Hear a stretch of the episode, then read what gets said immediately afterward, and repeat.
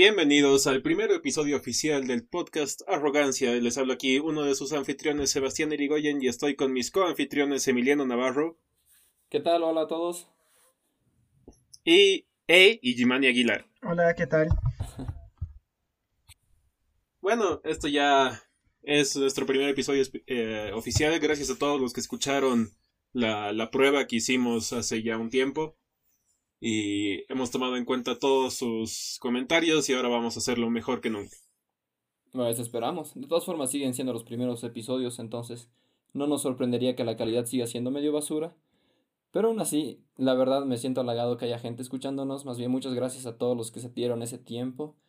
Y pues ojalá logremos entretenerles con nuestras charlas arrogantes. Bueno, primero empecemos con qué cuentan chicos, qué, qué han estado haciendo estas semanas, cómo están sobrellevando eh, esta ya cuarentena dinámica. La verdad ha sido la, la, la primera semana que he salido, es decir, no, no salgo desde, desde que estamos en cuarentena, así que fui ya al, al banco a pagar mis cuentas y la verdad se sintió bien. Eh, es que extrañaba tener pantalones. Necesitaba pantalones, necesitaba pantalones y zapatos, así. No, no sabes lo fundamental que son. Para salir a la calle creo que sí son indispensables, pero... Son o sea, igual me tocó volver a salir desde el día uno en el cual se abrió la cuarentena dinámica. Tuve que manejar hasta el campus universitario donde trabaja mi madre. Así que bueno, mm, aunque no quería volver a salir de casa en un buen tiempo, tuve que hacerlo. Y la verdad es que me sentí bastante contento de ver que bastantes personas estaban con barbijo. Ahora no todos los usaban bien, como que mucha gente le gusta hacer sobresalir su nariz por encima del barbijo, lo que creo que le quita el propósito al barbijo, pero al menos ya es un avance que lo tengan consigo mismo. Sí, es verdad. Hay que ver el punto bueno, pero, pero sí, o sea, ¿por qué lo hacen? ¿Por qué? Ah, hay mejores. He encontrado un tipo con doble barbijo, así. Uno médico por dentro y otro afuera con diseño, así. Para estar doble. Ah, he visto eso. Full. Sí, fachero. o sea, eh, exacto. El con pinta afuera y el de verdad abajo. Justo en mi familia estábamos hablando de eso, que las marcas de moda no van a perder la oportunidad de comenzar a sacar sus barbijos estilizados. El barbijo Gucci, así. Otro nivel de Gucci Gang. Sería bueno. Que en realidad es una máscara que tapa todo menos la boca. Eh, eso sí es un statement.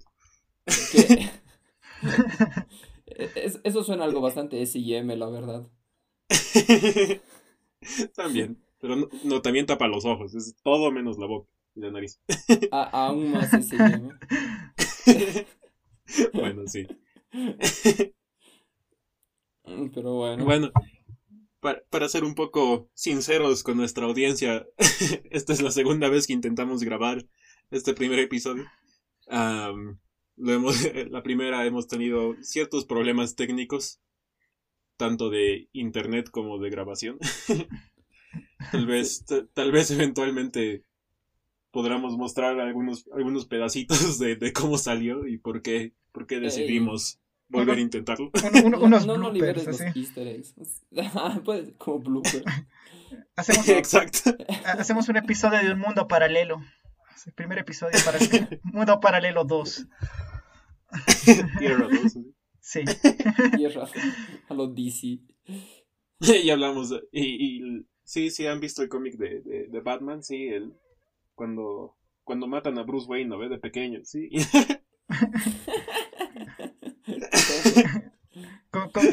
como, en Community, digamos, así es la línea de oscuro, es la línea de tiempo más, más oscura.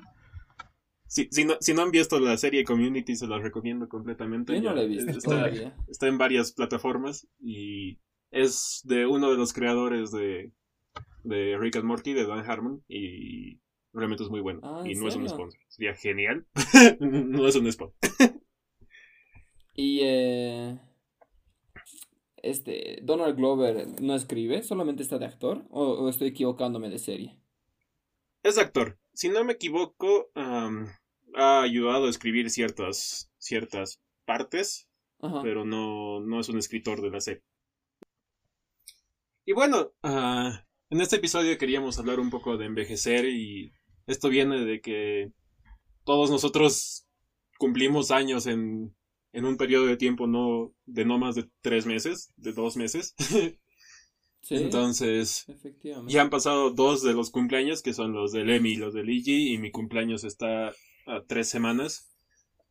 Entonces, se, se, se pasó por nuestra cabeza el tema de envejecer y, y que, qué pasa tanto envejeciendo físicamente, pero también que es, que es envejecer psicológicamente o socialmente, tal vez. Sobre todo a mí me encantaba el tema para introducir el hecho que somos sumamente arrogantes al hablar de envejecer siendo changos de 23 años. 22, 23. yo tengo 22. Quizás ahí está lo interesante, digamos. Nos, creemos lo suficientemente grandes como para decir, sí, ya, ya estoy envejeciendo, pero es así, a plena juventud. y solo somos universitarios. No, o sea, la verdad es que yo sé que voy a volver a escuchar este podcast siendo bastante más viejo y voy a decir, ah, qué inepto que era en ese entonces. Pero hasta que pase eso, quiero darme el lujo de Un año después, dar mi opinión. Cuando cumpla tres días después. de aquí a tres semanas. Mi opinión será otra. La verdad siento que podría, podría pasar lo mismo si escuchamos eh, la grabación, el intento de grabación anterior, así. Podríamos decir, ay, ¿qué estaba diciendo? Qué niño más idiota. La, verdad es que así, fuera de broma, de forma no irónica, cuando volví a ver mi página de anuario de la promo, que tampoco fue hace tanto tiempo atrás, fue el 2015, sí sentí bastante cringe al ver que no sé, e-, era, era un niño, sí, tenía 18 años y era lo más guagua posible. Pero 5 años, o sea, en relativamente hablando, es un quinto, es más de un quinto de nuestra vida, así que tampoco es mucho. O sea, tampoco es muy poco, mejor dicho, perdón. Sí, sí, ya me parecía extraño. sí. Pero lo sorprendente es como que tienes 18 y piensas que ya eres adulto y ya a partir de ahí ya, ya has terminado de, hacer todo tu crecimiento, o al menos la mayor parte, tanto físico como mental. Y luego, luego piensas, ¿cómo eras a tus 18? Y dices, no, es otra persona. Ah, sí, definitivamente. bueno, y como lo que hemos decidido para darle un poco más de orden es, al hablar del tema, cada uno de nosotros iba a lanzar una pregunta de, la cual íbamos a discutir, sobre la cual íbamos a, discutir, perdón. y creo que es buena, creo que es buena oportunidad o buen momento de lanzar la primera pregunta, así que ¿quién quiere compartirnos su pregunta? Dale, Iggy. Eh, no, alguien más, adelante. el peor. Estoy muy tentado de, sacar eso editando. no, no, déjalo, quiero que lo conserves.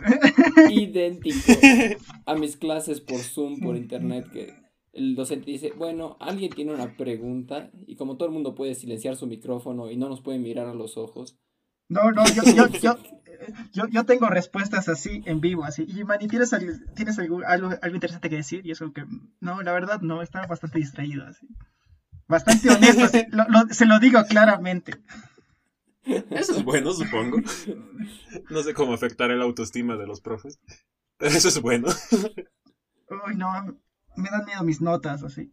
Más que la autoestima del profesor. Ahí está, miedo, de las notas, eso es algo muy importante al envejecer. Luego, teóricamente no debería existir eso. Es de colegio, ¿te das cuenta? No, es algo que Siento que toda tu vida estás estructurado con eso, que los números te definen y un día te quedas sin eso.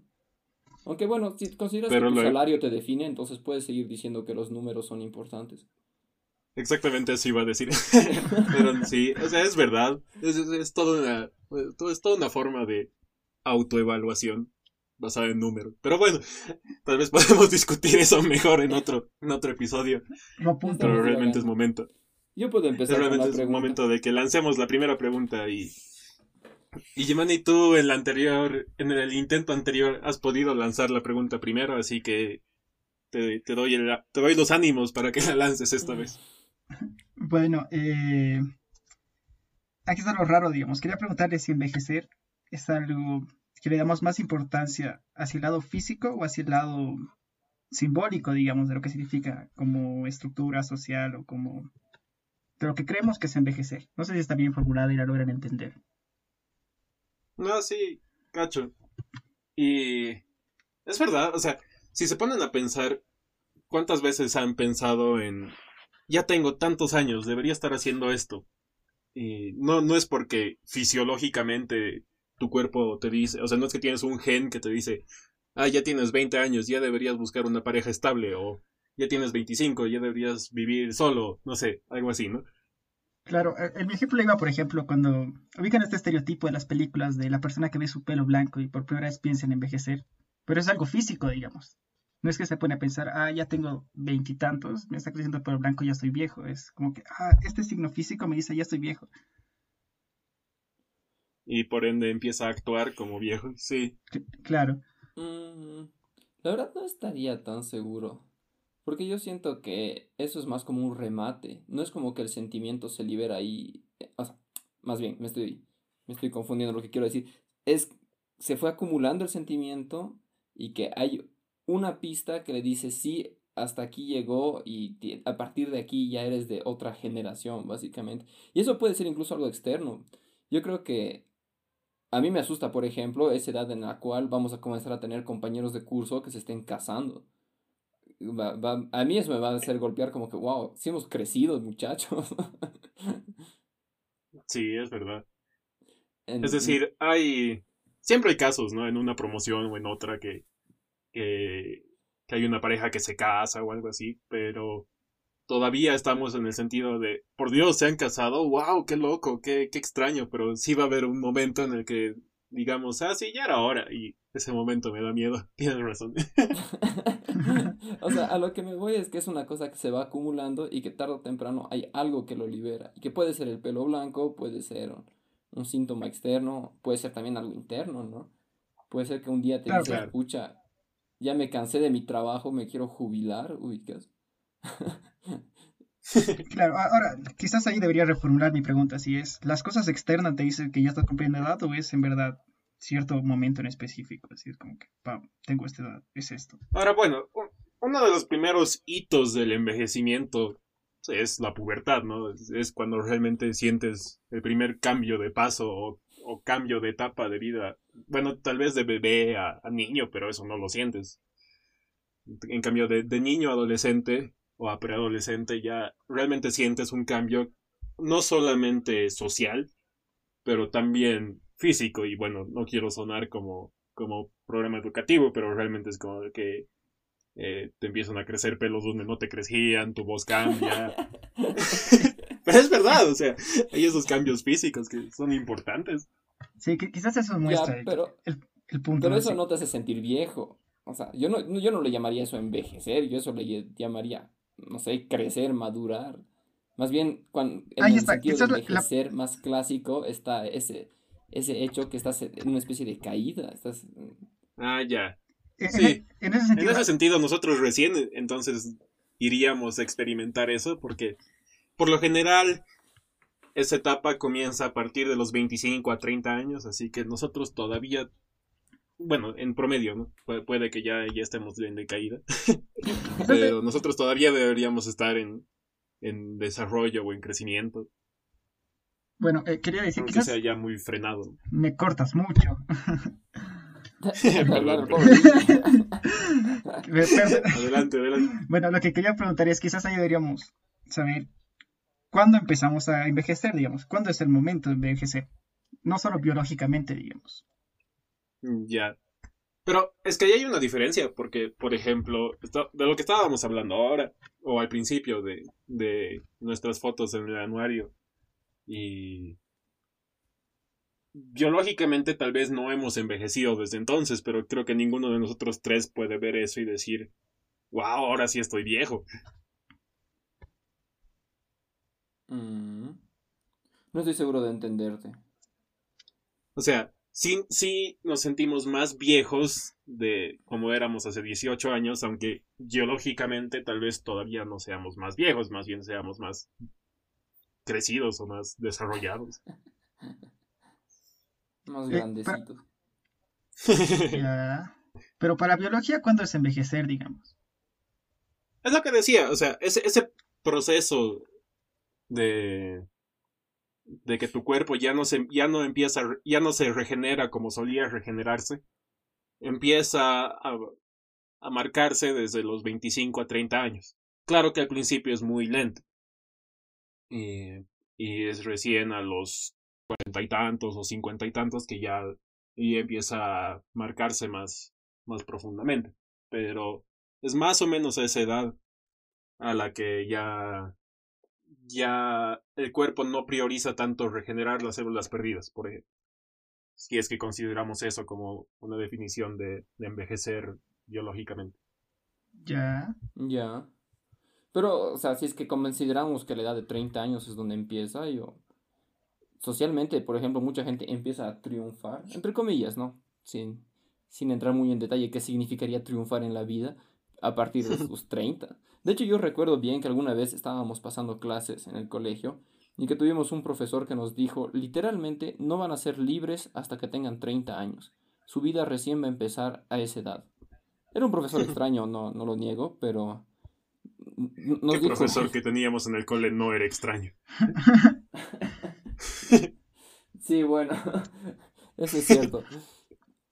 Pero creo que tal vez no es tan falso. evidentemente no siento que no sea libre ahora, pero creo que efectivamente grandes independencias y grandes recortes de dependencias, sobre todo, que se tienen durante la edad de, de ser un joven adulto, pues ya culminan cuando empiezan tus treintas. Una vez que ya pues tienes todas las herramientas para desenvolverte por cuenta propia.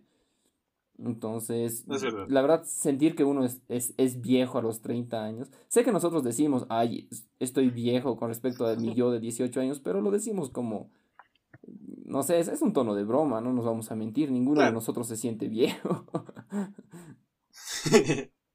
ninguno de nosotros debe saber lo que es sentirse viejo. ¿Cuánta pretensión? Pues sí. Cuánta arrogancia. Pero bueno, eh, yo quería decir algo sobre lo que dijo Lemmy. Quizás eso sea más de construcciones sociales, eso de a qué edad ya empiezas a ser libre o a triunfar, digamos. Porque estas son cosas que se construyen, digamos, y eso va cambiando de, de sociedad en sociedad, digamos. Y eso también, según el contexto y el tiempo, digamos, es... Ah, evidentemente. Claro, y en ese sentido envejecer es una construcción social también, digamos, es como que hoy envejecer es como que eres viejo desde tus 25, digamos, porque ya eres, digamos, la persona que ya ha estudiado lo suficiente, ya tiene cierta edad como para hacer tareas ya que no cumple cualquier persona, creo. Sí, sí. efectivamente.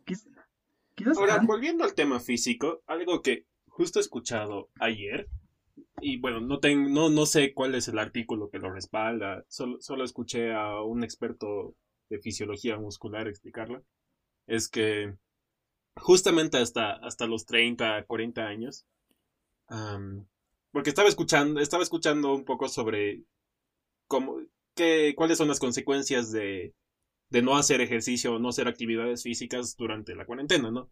Que la mayoría de nosotros nos hemos quedado en casa y seguramente algunos hemos, hemos hecho ejercicios en casa, pero otros tal vez no. Y estaba interesado sobre eso y quería escuchar. Y he escuchado que hasta los, eso, 30 años, una persona puede hacer un, un noveno del esfuerzo muscular que, que hacía normalmente. Y si, y todavía mantener su, su masa muscular bastante bien al menos durante un tiempo de un año. Y eso me ha sorprendido. Porque nosotros, o sea, nosotros todavía no hemos, o sea, todavía estamos en ese rango de edad. Entonces, en toda la cuarentena podríamos no haber hecho casi nada. O sea, solo lo, suficiente para pararnos y, ir al baño, ir a comer y, no sé, trabajar en la computadora. Y no habríamos perdido mucha masa muscular. Y, y eso más bien me ha hecho sentir muy joven. Pensar que... Pero también pensando del otro lado, ¿no? las personas ya mayores a 30, 35, 40, si no estaban haciendo actividad física constante, o al menos que, que se equipare a lo que hacían normalmente, han debido perder más, o sea, deben estar bastante atrofiados ahora sus músculos. Y eso, qué, loco es. Y eso es puramente físico, ¿no? Quizás algo interesante de eso es que somos tan pretenciosos para decir ya estamos viejos, pero quizás estamos en nuestro mejor momento biológico para hacer deportes, así es como que nuestro cuerpo está en su momento clave, ubicas. Sí, pero no, no te voy a mentir en el sentido que mucha gente a nuestra edad ya había conseguido súper grandes cosas, ya sea en la ciencia, por ejemplo, ¿no? que grandes artículos han sido escritos por gente más jóvenes que nosotros y pues nosotros seguimos formándonos. Entonces eso te hace sentir que estás atrasado con respecto a lo que podrías llegar a ser. Bueno, no sé si todo el mundo busca ser. No tanto, digamos. Ah. Siento que eso es algo que se exige últimamente, digamos, que seas más joven y que lo hagas, digamos, como, no sé, los, los niños chinos que tocan violín, ¿no? Es como esa, esa tarea de los padres, así, tienes que ser un, un, un ganador, así. Pero, mm. no sé, eso, es, eso de prodigios en música relativo con la edad tampoco va a nuestro contexto actual, digamos. Es decir, no. Y además que no, no solamente, exacto, como dices, el contexto actual, o sea, quería decir, no solamente es, depende del contexto geográfico, sino de temporal. Y lo digo porque muy probablemente, o sea, muchos de los científicos o, o personas que admiramos, artistas que admiramos de, de, siglos pasados, que habían logrado cosas a los 18, a los veintitantos, también vivían en una época donde lo, lo normal era morir a los 50 máximo, digamos. Entonces, tal vez sí, al, o sea, al no tener tanto tiempo disponible, tal vez la, la presión de, de mi muerte se, se acerca. Sí, sí impulsaba la creatividad, el, trabajo. Y nosotros nos morboso, la verdad. Pero, puede ser que sea cierto. Es, gracioso porque son esas construcciones sociales, digamos que decía. Es decir, nos daban ejemplos graciosos en, en la universidad, que era, por ejemplo, el caminar es una construcción social, ubicas. No hay, no hay una edad indicada para caminar, digamos. Eso depende de las culturas, digamos. Hay culturas que, por ejemplo, las nómadas exigían que los niños ya caminen en una temprana edad y habían culturas que no se vivían en la selva, entonces que tu hijo empiece a caminar desde temprano era como que se va a ir a la selva y se lo va a comer algo, digamos. Entonces tú tratabas de mantener el mayor tiempo en casa sin que aprenda a caminar a tan temprana edad. Ahora lo mismo puede pasar, mm. digamos, con qué se, qué se espera de una persona a una edad más grande, digamos. Qué interesante, nunca había considerado que caminar podría ser, o sea, la edad a la que se, se empieza a caminar sea un constructo social, pero Genial. Tiene algo de sentido. o sea, tampoco. claramente hay una hay un umbral de, edad mínima en la que aunque por, por más de que a tu bebé le, des todas las herramientas y todo el todo el impulso que quieras no va a caminar, pero que desarrolle más esa habilidad. Tienes razón. Qué loco. Y, de hecho lo que sucede es que eso pasa con todo, digamos, pasa con qué significa la niñez y hasta qué significa envejecer. Así es como que qué esperas de un niño es diferente entre las regiones y en el tiempo. Y su, pasa lo mismo con la vejez, digamos. Es como que qué se espera de ti siendo viejo mm. y en, qué momento. Por alguna razón esto me hace recuerdo a Dungeons and Dragons, que se considera que los elfos son maduros a partir de los 40 años, mientras que los humanos a partir de los 18. Sí, dependiendo de tu contexto sociocultural, la madurez alcanza a diferente edad. Sí. Pero es verdad, yo creo que es así. Es decir, y de nuevo tal vez sea un tema algo morboso, pero la pubertad es, es la marca de que em, podemos empezar a reproducirnos y pasa a los 12, 13 años, 14 máximo. Y eso quiere decir que, que, en, que en estados primitivos las personas sí se reproducían a esa edad y era lo normal entre comillas y es por el y es no digo que esté mal pero es por el contexto social que ahora decimos que es, es demasiado joven pero alarmantemente joven que, que, que haya hijos a esa edad no sí totalmente. de preferencia no aconsejable la verdad. Sí no no, no lo hagan. Niños que están escuchando, stop. Ahí está, ahí está lo gracioso, digamos. Ahí entra la pregunta. Biológicamente tu cuerpo te dice, ya, ya puedes hacerlo, digamos. Pero socialmente es. Sí, es verdad. No, no. bueno, pues podríamos pasar a otra pregunta. seguimos un poco salidos del tema. Porque seguir hablando del, de, de esto de que es crecer y la pubertad, no me parece que es exactamente envejecer. Pero es la faceta de envejecer, o entre comillas, que conocemos, pero ya, ¿verdad? Yendo a, al, otro lado. no sé, seguramente ustedes conocen personas de 60, 70 años que o realmente sí parecen muy viejitos, pero hay algunas otras personas que son que se ven más activos y más más hábiles que tú, digamos, ¿no? Mm, eso sí es cierto. Eso es gracioso, pero eso yo lo hago comparando a mi padre, digamos así veo a los padres de mis amigos y veo a mi padre y es como que, wow, así es como que los veo idénticos y eso que mi padre así tiene 50 y no sé, comparo algunas veces con otros padres, es como que tiene recién sus 40 y se ven iguales y digo, wow, envejece bien, tal vez envejezca bien. Bueno, como broma. Es verdad. Y eso, al menos pienso yo, que es una mezcla tanto física como como mental. O sea, es el resultado de eso. Yo lo digo porque comparo a, a mis dos abuelos, que bueno, mi abuelo paterno era mayor que mi abuelo materno, y sin embargo, él, él ha sido un mecánico de, de ferrocarriles, era, era conductor de, de locomotora, o sea, siempre ha tenido mucho trabajo físico, incluso él ha construido la, la, la, la, última casa donde vivió, y él a mano, o sea, él ponía ladrillo por ladrillo. Y, wow, era impresionante, era, era musculoso, era grande, era bien activo. Y por otro lado, mi, mi abuelo materno más bien ha sido un abogado, ha trabajado en ha trabajado en el Ministerio de Defensa en momentos de, de dictaduras, así que imaginen el, estrés que, que debió significar eso. Y siendo menor que mi abuelo paterno, parecía mucho más, mucho más viejo. O sea, no, no, no salía mucho de la casa, caminaba con bastón. Ah, era más mm. flaco. Y, y eso es un cambio. O sea, es a raíz de una diferencia en la posición social, ha derivado en una diferencia en la posición física o biológica. yo, yo, creo que igualmente interviene ahí fuertemente el genoma, ¿no? Que Eso es cierto. Gente más resistente. Pero entiendo bien el, ejemplo. Conozco, por ejemplo, mm, un tío abuelo, bueno, tío abuelo político en realidad, porque no, no comparto genes con él, que seguía yendo a cosechar papas a sus 94 años, si es que no me equivoco, era su edad. era, era, era un viejito así como tal, que apenas hablaba, apenas tenía dientes, pero si es que era la época de cosechas, se iba a su, al campo y, y, andaba cosechando sus papas, y no, no lo dejó prácticamente nunca.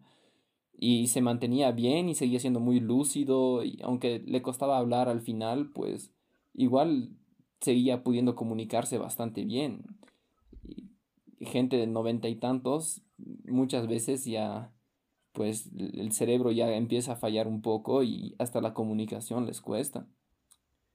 Sí, es verdad. incluso antes a veces. Incluso antes a veces. Pero igualmente, como te decía, puede ser una cuestión genética, pero yo creo que interviene mucho el que siga siendo dedicado a algo. Porque, bueno, ese, ese señor pues fue padre de 14 hijos, si es que no me equivoco, y pues tuvo que trabajar para mantenerlos a todos. Eh, y creo que es, esa misma garra se le quedó toda su vida de tener que trabajar y que el trabajo era tan importante que lo mantuvo así de cuerdo hasta las últimas. Mm. quizás, sí, otro, es verdad. quizás otro factor también sea la actividad, digamos, como lo Sebas estaba diciendo mucho, mucho antes, era como que la actividad tiene un importante rendimiento en cómo vamos a envejecer, digamos. No sé si, eso entra en el aspecto biológico. ¿Eso no creen que es parte de un constructo social? Es decir, el hecho que, y de nuevo, no digo que esté mal, pero el hecho que la sociedad a, a los más viejitos ya ya no les dejamos ir al mercado solos, ya se los hacemos ya, varias cosas por ellos y entonces ya socialmente ya pierden la oportunidad de hacer ciertas actividades, ¿no? Que, ah. quizás también entra también lo que es el retiro, ubicas, cuando te retiras de tu trabajo. Y es como que ya hay una edad establecida, es como que desde esta edad ya puedes retirarte y es como que desde esta edad ya, ya deja de trabajar. Mm. ¿Desde qué edad se considera legalmente la tercera edad? Ay, no sé. No estoy nada seguro. ¿No es 65? Tal vez. No estoy seguro, la verdad. Pero, por ejemplo, eso es importante. sí, efectivamente. Creo que es importante. Marca bastante. Y la verdad es que hay gente que se retira y trabaja aún más duro que antes bueno, no sé si más duro, pero yo veo a mis abuelos y estoy seguro que ellos se despiertan antes que yo y se van a dormir después que, yo. O sea, estoy convencido porque mi abuelo sigue sacando un libro cada dos años básicamente de economía boliviana y mi abuela pinta un montón de cuadros igual y está constantemente con actividades creativas. Yo, yo creo que deben ser bastante más productivos que yo. pero yo, yo creo que eso es más sobre el tema del trabajo, digamos, lo que simboliza el trabajo y sobre todo entre generaciones, digamos. Es decir, lo que simboliza ahora el trabajo es a otro nivel, digamos, no, no podemos vivir sin el trabajo. Y hay, bueno, hay toda una teoría sobre eso, pero antes el trabajo era otra cosa, digamos, no sé. En la época griega, así es como que, no, trabajar, eso está mal, eso es para pobres. pero bueno, tal vez la podemos discutir más a fondo después, pero creo que es momento de lanzar la segunda pregunta. No sé, Emi, si quieres lanzarlo tú o yo lanzo la mía. Ah, ya, voy a lanzar la mía porque tengo la impresión que tú vas a tener la misma y no quiero repetir. no me hagas eso. Mi pregunta era si es que es un mito o es realidad que uno se vuelve más sabio con la edad. Es, wow. No, esa no era mi pregunta. ah, bueno. Porque me ha pasado haberme encontrado con gente que tenía más de 30 años, que por las decisiones que tomaron en su vida, pues prácticamente seguían viviendo con sus padres, ah, seguían teniendo un montón de dependencias, tanto económicas como incluso emocionales, que me parecía que nunca habían llegado a alcanzar la madurez como tal. Y de hecho, Lee se debe acordar, he tenido la experiencia inversa de haber conocido a un chico de 18 años que desde sus 17 creo que vivía por cuenta propia y que vivía en otra ciudad que sus padres y que tenía que gestionárselas él mismo para vivir así. ¿Te acuerdas, sí, que conocimos ese tipo en Alemania? Ah, sí, me acuerdo, era, era muy raro, porque no es lo que te esperas en Alemania, digamos, te ves como un país importante, todo el mundo está organizado, pues no, no, no creo que vimos gente en la calle, ¿no? Pero conocimos a este joven y su historia era completamente distinta, digamos, es como que nos decía que estaba viviendo ya solo desde que era muy chico y que se encargaba de trabajar en una gasolinera y que podía comer gracias a la gasolinera porque toda la panadería que normalmente en Alemania no puedes vender la del día anterior, se la podía llevar él a casa y eso era su comida, digamos. Y es como él estaba viviendo, digamos, mm. toda esa temporada. Y aparte de eso, él estaba yendo, él, ya tenía que ir al colegio, digamos. Ya, wow. Así se fusionaban las dos cosas. ¿Bien? O sea, ¿en qué contexto lo han conocido? Básicamente, eh, el, el, chico que nos albergaba, Ali y a mí, nos dijo que tenía que ir a verlo porque era su amigo y que justo había terminado con su novia, creo, y decía que estaba algo depre y necesitaba algo de apoyo. Entonces fuimos nosotros de colados y lo conocimos. Pero lo interesante es que este tipo, yo lo vi y yo juraba que tenía 30 años. Así, tal vez no 30, pero más de 25, no sé. Y cuando nos dijo que él tenía 18, nosotros en ese entonces teníamos 19, sentí que la tuvimos muy fácil nosotros. Entonces, Ajá. Pero adelante. Algo que quería decir es justamente con eso es que no no creo que sea para nada verdad eso. y como decías, es muchas veces la sabiduría o el la Sí, la sabiduría es más, más, más que resultado de la edad, es resultado de la necesidad muchas veces. Y si hay momentos donde necesitas aprender a, a vivir solo o necesitas ciertos, aprender ciertos, uh, ciertas habilidades de, básicas de vida, no las, no las aprendes porque ya tienes una edad, sino porque has necesitado hacerlo. Mm. Y ahora, claramente, una persona mayor ha tenido más oportunidades para, entre comillas, necesitar eso. Por ende, hay más probabilidades de que sí sepa más cosas y por ende sea más sabio. Pero no. No es. No es por la edad. No sé si me dejo entender. No, no, no, perfectamente. Creo que sí. creo que la verdad concuerdo plenamente contigo en eso. Siento que efectivamente es una cuestión de si es que lo has necesitado más que otra cosa. Pero aquí me gustaría recalcar algo y es que necesidad no significa algo malo. Es decir, el hecho de ir Ah, cortando dependencias a lo largo de lo que vas creciendo, de hecho es algo positivo porque es algo que te permite desarrollarte como persona y llegar a ser lo que, lo que puedes llegar a ser, básicamente. Entonces, sí, supongo que vivir solo nunca es tan fácil como vivir con tus padres, pero tiene un montón de contrapartes recontra gratificantes que no, que no las vivirías siguiendo con las dependencias económicas que, que tendrías estando con tus padres. Sí, es verdad.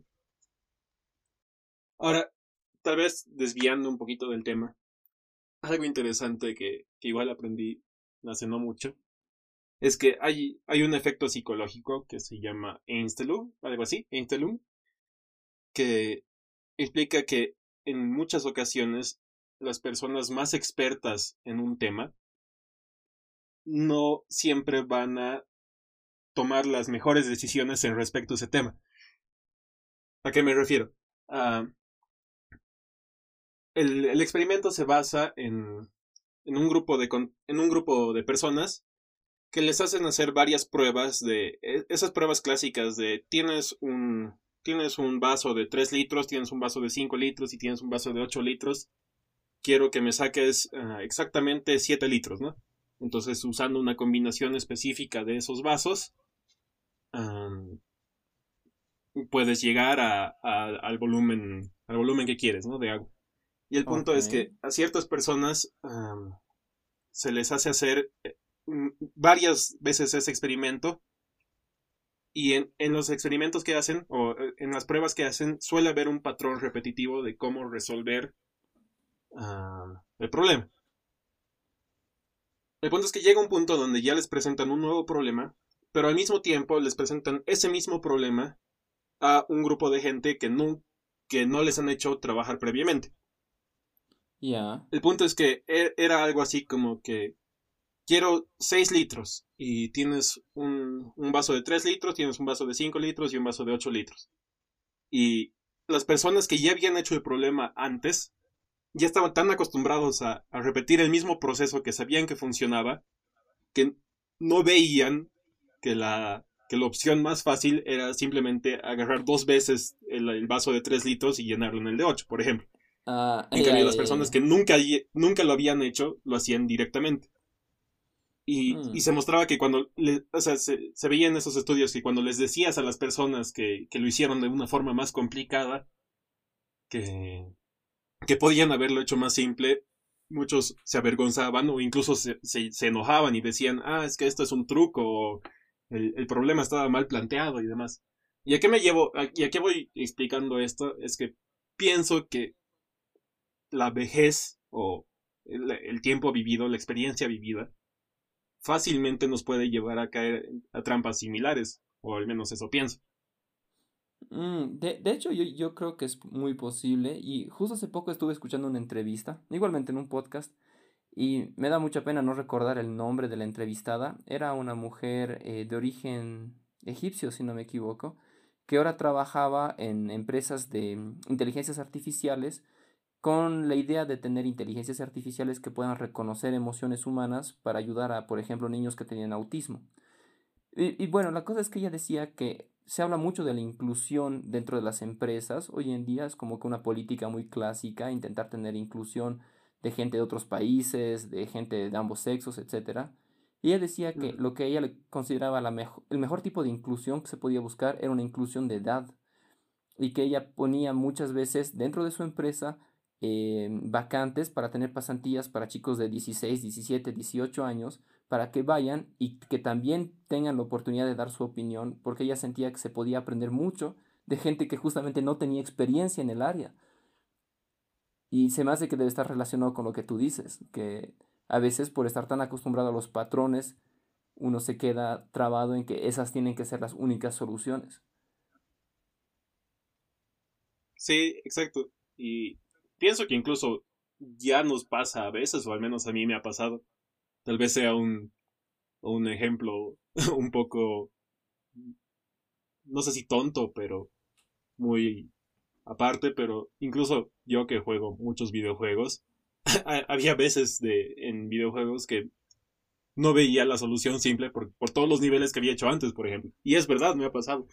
Y no veo por qué no podría pasarme sin darme cuenta en, cosas de la vida, en cosas de mi carrera, eh, o, en, cosas de, de relaciones personales.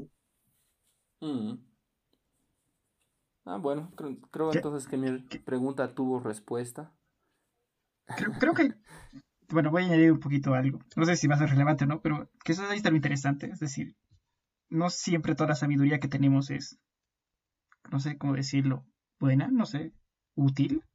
Tal vez no somos sabios, digamos, tal vez lo que transmitimos no es lo, lo indicado, digamos. Ahí todo se relativiza. Eso también es cierto. Mm. O sea, tal vez lo que una persona, o sea, perdón por decir tanto, o sea, lo voy a, lo voy a mejorar, querido, yo. Ah, pero quería decir, quería decir que, o sea, ya no. Ah, quería decir que muy probablemente lo, lo que hace un siglo o tal vez menos una persona lo, que una persona sabia habría sabido y, y, habría estado comunicando son cosas que ahora podríamos decir que son erróneas, ¿no? no solamente cosas que son tal vez científicamente erróneas, pero también moralmente y políticamente que hmm. sí dependen mucho. Claro, quizás ahí entra todo lo que son las concepciones del conocimiento, digamos, cómo empezamos ya a relativizar todo, por cómo entendemos las cosas, digamos. Antes creíamos que todo lo científico, digamos, era, era lo que iba a dictar el mundo, digamos. Digamos, todas las áreas de estudio están basadas en lo científico, digamos. Es como que de ahí guardamos el. Está científicamente comprobado, como, como si fuera la, la verdad absoluta, ubicas. Me estás provocando. claro. Estás, diciendo que sí deberíamos tomar cloro y eso estás diciendo. no, pero en ciencias sociales lo primero que te dicen es todo lo que estudias, sea economía o sociología, es como que no, no puedes decir que es exacto, no puedes decir según las ciencias exactas, es, es esto ubicas, porque hay variaciones y mil cosas que ver y no hay, no hay un punto exacto, digamos. Todo lo social mm, no se puede unir a lo, a lo que son las ciencias puras, digamos. Es verdad. Bueno, mm. no sé si es verdad. Tal vez sería un tema muy interesante de discutir bien en, en un próximo episodio, si es que realmente las ciencias sociales no puede, pueden o no pueden ser exactas. Es decir, si, ves su evolución, es, es, raro así, porque antes sí se consideraba eso, lo buscabas, buscabas racionalizar todo lo que son las ciencias exactas, digamos, pero no puedes racionalizar al hombre, y mucho menos, bueno, racionalizar sus actos, digamos. Hay, hay toda teoría del comportamiento del hombre que te dice, el hombre no es racional, ubicas. Lo que te dice la economía clásica no es verdad. El hombre no es racional y te empiezan a decir por qué, digamos. Sufre de tal problema, de tal problema, de tal problema, digamos no sé, miren la pandemia, por ejemplo, es como que racionalmente no debería salir de casa, pero hay mil y un personas que tienen mil y una excusas para salir y tú no puedes decirle que no a cada excusa, digamos, si hay la necesidad, si hay otras cosas, hay otras cosas, pero racionalmente... Ahí no sé si estoy de acuerdo contigo.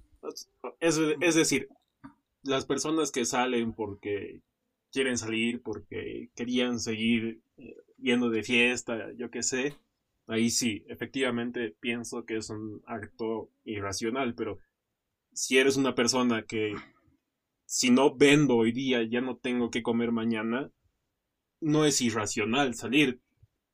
Y sí causa un conflicto de que es peor, ¿no? Pero bueno, siento que nos estamos desviando completamente del tema ahora. Sí, lo ah, pero creo que nos va a pasar en todos los episodios de estos podcasts, así que bueno, ojalá se acostumbren nuestros audios.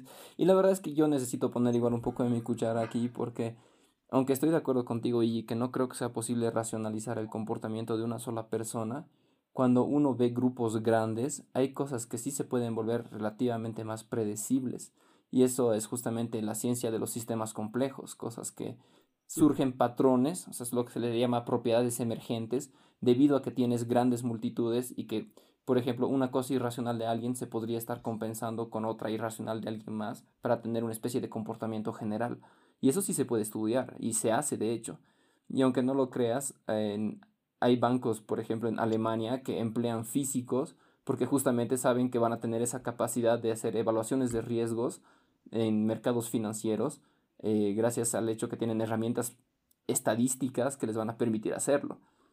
Pero a pesar de que siguen siendo comportamientos irracionales. Ajá. quizás ahí está algo interesante, digamos. Es, es más, en verdad, estudias eso o se analizan los datos y se llega a una conclusión, digamos. Por ejemplo, ahí entra la estadística, digamos. Yo, digamos, como estadista podría predecir tal cosa de tal sociedad, digamos, pero no, es algo peligroso, digamos, porque depende del análisis y los análisis van cambiando, digamos. Es como que yo a través de estos datos observo esto, digamos, y puedo llegar a la conclusión de esto, pero alguien contrariamente me puede decir otra cosa. Y bueno, yo creo eso de las ciencias, digamos. ¿Cómo analizas los datos? Que esto sea un pequeño teaser de lo que será un próximo episodio del podcast. Porque realmente, realmente me gusta mucho el tema y también siento que podríamos hablar bien de eso. Pero creo que es momento de recentrarnos y qué mejor forma de hacerlo que si yo lanzo mi pregunta. A ver, adelante. Y, quiero que esta pregunta la interpreten como quieran, porque justamente ese es el objetivo. Es muy simple. ¿Por qué envejecemos? Ah. esto, esto parece un examen de filo de colegio. Voy a responder con mi introducción. Es un proceso biológico, así que por eso, envejezco. No, yo, yo creo que es parte de, en parte también decisión de cada uno. Creo que cada quien se da a sí mismo el tiempo donde dice ya, Mm, a partir de aquí me conformo con lo que he logrado, con lo que he conseguido, con la familia que tengo. No digo que está mal hacer eso, lejos de ello. De hecho, espero que todo el mundo algún día llegue a estar conforme con lo que consigue, ¿no? Pero yo creo que en el momento en el cual ya, ya dejas de, estar contra la marea y te dejas llevar, pues a partir de ahí empieza, ¿no? Y que no creo que el proceso de envejecer como tal sea triste, porque al final, si es que es algo que no puedes eludir, no tiene sentido entristecerse por ello. entonces, es ese sencillo hecho de comenzar a moverte con él y de aceptarlo, yo creo que ahí empiezas realmente a envejecer. Mm. No, sé si se entiende a lo que me refiero. claro, claro, entiendo. Es verdad, pienso que, que en ese sentido, envejecer le da sazón a la vida. Imagínense, no digo inmortales, ¿no? Pero imagínense que no nunca envejeceríamos.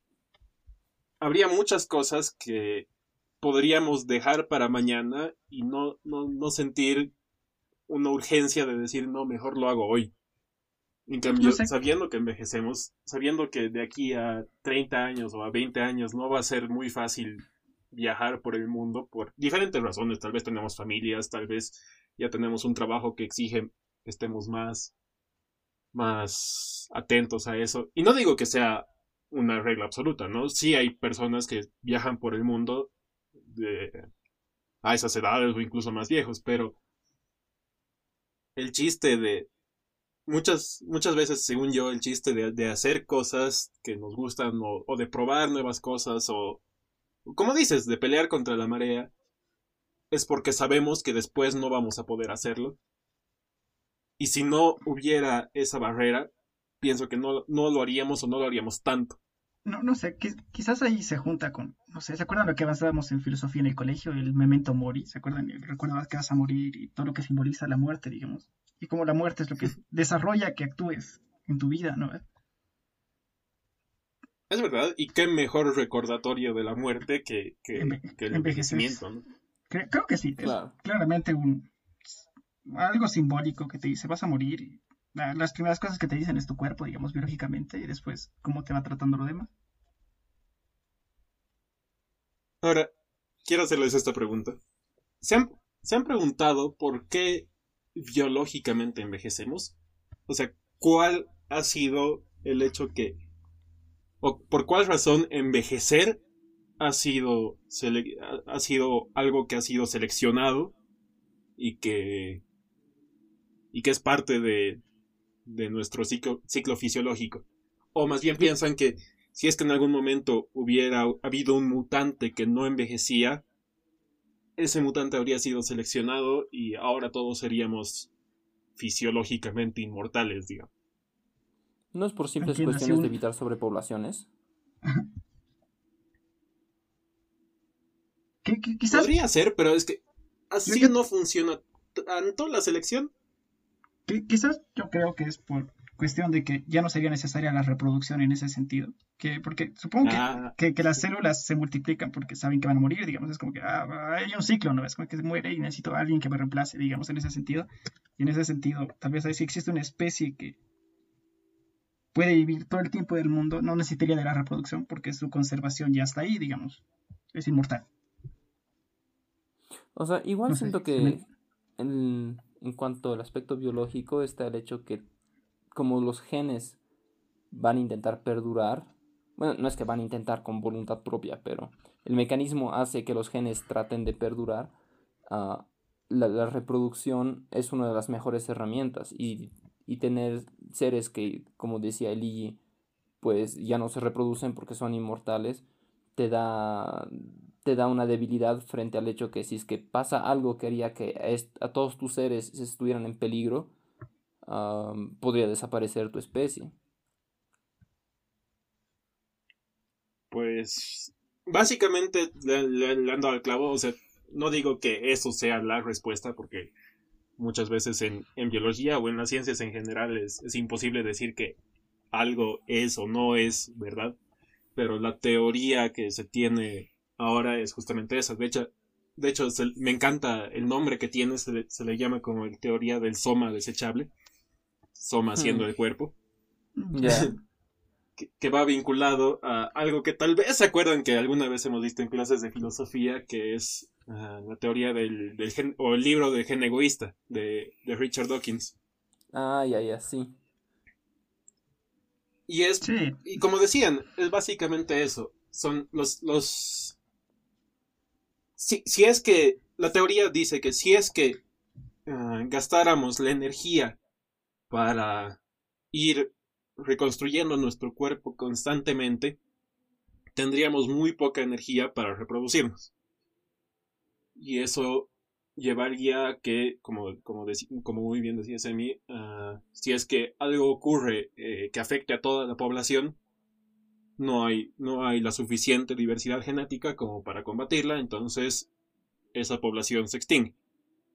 Y es probablemente lo que ha pasado. Y de hecho, eso es algo que más o menos vemos. La, la, reproducción sexual está vinculada con el, con el envejecimiento. ¿En qué sentido? En, pónganse una bacteria que, que solo se reproduce por mitosis. Siempre, siempre está partes de, de la célula vieja, entre comillas. Y por eso se, se podría decir que son inmortales en el tiempo efectivamente se forman dos células, pero siempre se mantiene a la madre, por así decirlo. Entonces, los organismos que no tienen una reproducción sexual básicamente no envejecen o no, no tienen un ciclo fisiológico que lleve al envejecimiento. Mientras que sí, las, las, los animales, las plantas y otros organismos que, que se reproducen sexualmente ah, son las que envejecen. Hmm. Ya, entiendo. Bien, entonces creo que le hemos dado bastante la vuelta al asunto. Creo que hemos divagado bastante. No sé si es que somos capaces de hacer un resumen de las respuestas que hemos dado. A ver, que sea como, como un trabajo de colegio. Cada uno resume las respuestas de su propia pregunta. No, mucho lío. Podemos hacer una conclusión general. Ah, ya, me agrada eso. bueno, tal vez decir que creo que la idea de envejecer mezcla tanto razones biológicas o físicas como razones sociales y mentales que ya es muy difícil separarlas y que uno conlleva al otro en ambos sentidos, como, como decíamos, la falta de actividad o, o, o ciertos comportamientos que se tienen cuando ya, ya estás más viejo. Entonces creo que eso responde bastante bien a la primera pregunta. Y creo que concuerdo plenamente con eso. Efectivamente, no es, no es algo sencillo de hacer para separar. Sería muy interesante preguntar cuál es la filosofía detrás de esto. Seguramente hay teorías detrás de ello, pero creo que ninguno de nosotros tres está muy, muy informado al respecto. Ah. bueno, respecto a la segunda pregunta, creo que la respuesta igual ha estado bastante clara. dijimos que era más una cuestión de oportunidades de cuántas necesidades se tuvo para saber si es que realmente la experiencia nos llevó a aprender cosas más que realmente el tiempo y que existen diversos ejemplos de gente que tuvo oportunidades de vivir cosas a temprana edad, no siempre de forma grata, y después gente que lo vivió después. y, respecto a la última pregunta, no sé qué quieren concluir con eso. que, bueno, hemos hablado de que envejecer tiene un porqué en el sentido de que si no envejeciéramos, tampoco tendría mucho sentido las cosas que hagamos. Sí, esa, conclusión de que... Ah, bueno, bueno, voy a hacerlo. No, no quería hacerlo tanto por preguntas, pero bueno, quizás la última es que el, el envejecer es un, tal vez un recordatorio a morir, un recordatorio a que no, no estamos aquí para siempre y que sí necesitamos hacer cosas, digamos, simbólicamente para nosotros. Creo que es muy simbólico el envejecer, digamos, como un proceso simbólico de que en ciertas edades ya estamos listos para aceptar ciertas cosas, digamos, y para convivir con ciertas cosas. No sé qué opinan. Sí. Estoy de acuerdo. Y, bueno, que, lo puede acabar con un tono optimista, ¿no? Siguiendo esas mismas líneas que pues hay que aprovechar el tiempo. Sé que es súper cliché decirlo, es súper, súper cliché. Pero creo que no está de más recalcarlo. A veces uno se queda en una encrucijada donde tiene opciones de hacer cosas que no estaría tan acostumbrado a hacer. Y saliendo a veces de la zona de confort, uno puede encontrarse con experiencias sumamente interesantes que después uno las recordará de por vida. Y si es que no es ahora, ¿cuándo, digamos? Exacto si, si lo dejas para mañana, va a haber un punto donde mañana ya no lo puedas hacer, entonces. Mm. Mejor hazlo hoy. Chicos, caímos en el cliché. Em- caímos en el cliché, sé que caímos en el cliché y me, me avergüenza eso, pero... no, hay, no hay una conclusión más bonita.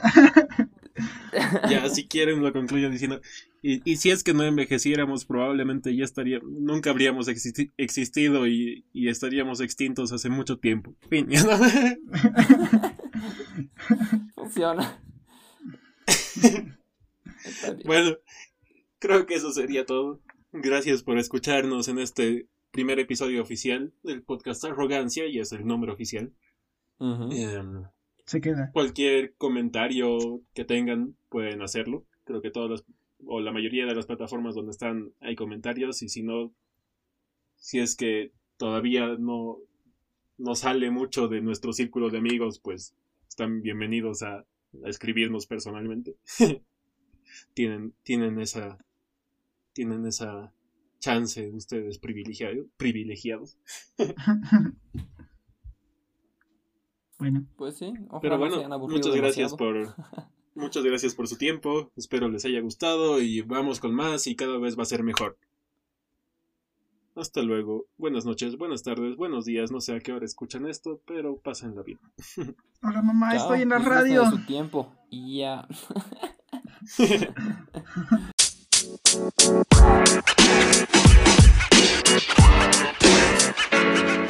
man. You know, man.